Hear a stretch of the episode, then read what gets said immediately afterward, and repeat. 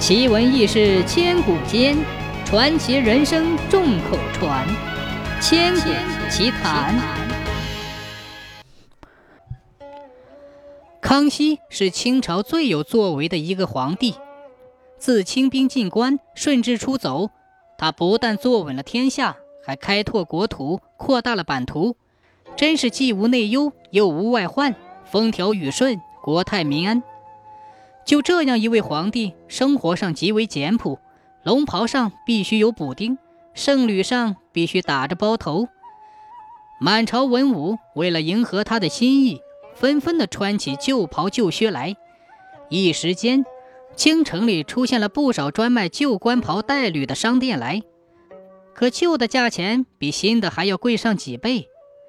康熙每天上下朝时，都要观察一下文武百官大臣的衣着打扮，最使他满意的还要数陈老丞相。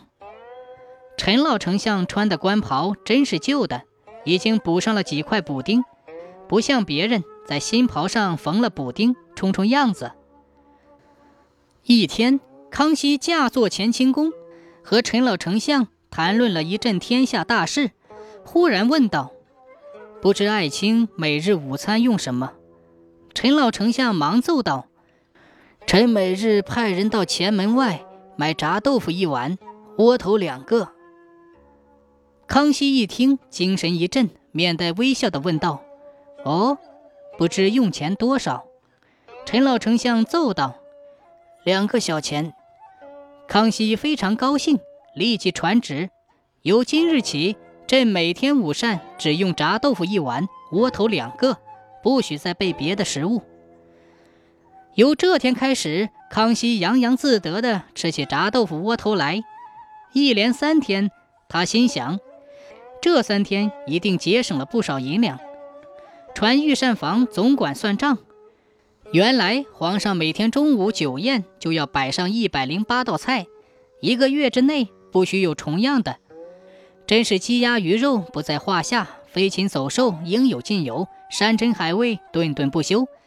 康熙虽然不是这样，御膳房的刘总管也是费尽心机，想让皇上吃点好的，还不能显露出来。但是皇上用膳也要算账。今天奉旨参加已毕，康熙看了他一眼，胸有成竹地问道：“这三天朕的午膳共用了多少钱？”因为他按丞相的标准算。每次只用两个小钱儿，三次也就用了六个小钱儿。可康熙万万没有料到，只听刘总管说：“启禀万岁爷，您这三天午膳每天用黄金一千两，三天共用黄金三千两。”康熙一听吓了一跳，竟手扶龙案，立刻起身说：“什么？再奏一遍。”刘总管伏在地上，一字一顿高声地说。启禀万岁爷，您这三天午膳每天用黄金一千两，三天共用黄金三千两。康熙问：“为什么这么贵？”陈老丞相每次才用两个小钱，朕为什么却用千两黄金？刘总管不慌不忙地奏道：“奏万岁爷，您贵为天子，哪能到宫外去买食物？给您准备的油炸豆腐。”油是全国精选的芝麻油，磨是开了千座山，制了千盘磨，选出最好的一台给您磨。给您蒸的窝头是连夜用全国精选的玉米，千粒当中选出一粒，一共要选三遍，才磨成了面，蒸成两个窝头。您想连人力带运输，连开山带制磨，算您千两黄金，至少不多呀。康熙听了刘总管这番话，倒吸一口凉气。